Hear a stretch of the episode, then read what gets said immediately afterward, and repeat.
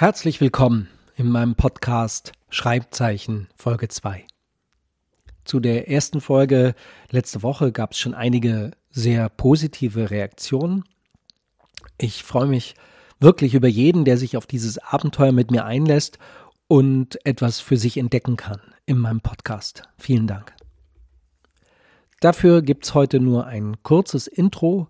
Die Geschichte anschließend handelt von den dunklen Seiten der Schönheit, von ihrer Vergänglichkeit und den ungewöhnlichen Orten, wo Schönheit für mich zu finden ist. Die Geschichte hat den Titel Vom Schrecken der Schönheit. Vom Schrecken der Schönheit. Die Schönheit ist ein Ganzes. Sie lockt dich mit ihrer Perfektion, ihrer Ausgewogenheit. Nichts stört dein Auge in ihrer Betrachtung. Sie spricht zu dir.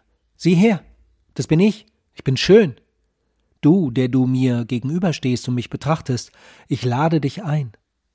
Ich fordere dich auf zum Glücklichsein, zur Zufriedenheit, zur Verschmelzung mit mir. Aber was ist, wenn dies nicht gelingt? wenn das schlechte Gewissen sich meldet, weil die Betrachtung der Schönheit, dem sich befinden in der Schönheit, dem Selbstschönsein kein schönes Gefühl hervorbringen kann in dir. Wenn du scheiterst angesichts der Schönheit, weil du ihr zum Trotz den hässlichen Gedanken verfällst, wenn die Schönheit die traurigen Tiefen deiner Seele schwindelerregend vor dir ausbreitet und dich die Angst ergreift zu fallen, wenn schon ein Geruch oder ein Geräusch dich aus der Kontemplation reißen kann, weil sie ganz und gar nicht zur Schönheit passen. Ich sitze auf dem Balkon, die Sonne scheint, ich schaue auf das Grün der Bäume, die langsam vorbeiziehenden Wolken mit ihren hellen Spitzen und dunklen Bäuchen, die die Feuchtigkeit in sich tragen. Wohin ich schaue, es ist schön. Unten auf der Terrasse haben sich die Nachbarn versammelt. Sie reden laut miteinander. Ich kann jedes Wort verstehen. Sie unterhalten sich über banale Dinge, über den Schnitt der Rosen, über alte Möbel und Übernachtungen im Ausland. Ihre Stimmen belästigen mich. Ich wünschte, sie würden leiser sein, weniger aufdringlich. In meiner Nase sammelt sich der Gestank von Schweinemist aus dem nahen Mastbetrieb. Auch dies ein Tropfen, der wie ein Fleck das makellose Bild vor meinen Augen mit einem Makel versieht. Die Schönheit ist immer zerbrechlich, bedroht und einen Schritt von ihrer Zerstörung entfernt. Die Zeit nagt an ihr, die Verwesung, die anderen Sinne, die ich nicht einfach ausknipsen kann wie das Deckenlicht. Wie oft habe ich Kinder gesehen, die in einem bestimmten Alter wunderschön waren, von unvergleichlicher Besonderheit erfüllt, mit dem Besten, was das Leben leisten kann. Dann, ein oder zwei Jahre später, ist der Zauber verflogen. Die Schönheit ist weg ohne Abschied, ohne Vorankündigung, ohne Übergang.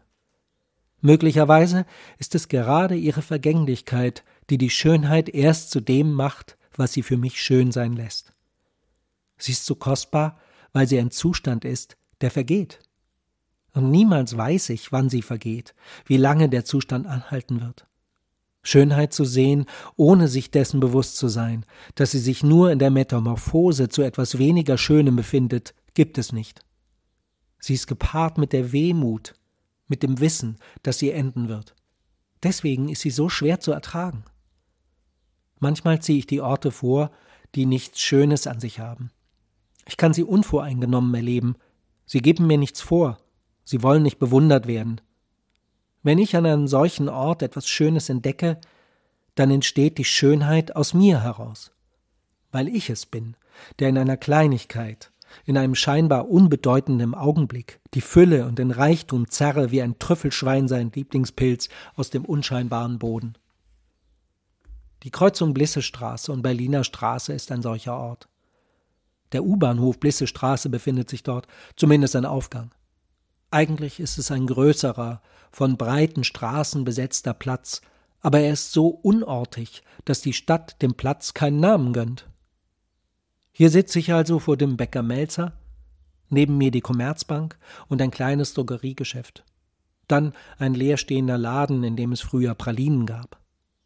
Passanten eilen zur U-Bahn oder steigen gerade aus dem Untergrund ins Freie empor, um gleich an der vor der Treppe liegenden Bushaltestelle auf die Weiterfahrt zu warten. Sie kommen alleine, zu zweit oder in Gruppen. Alle kommen sie woher und wollen wohin. Manche haben es eilig, manche sind müde und erschöpft, andere befinden sich in einer angeregten Unterhaltung.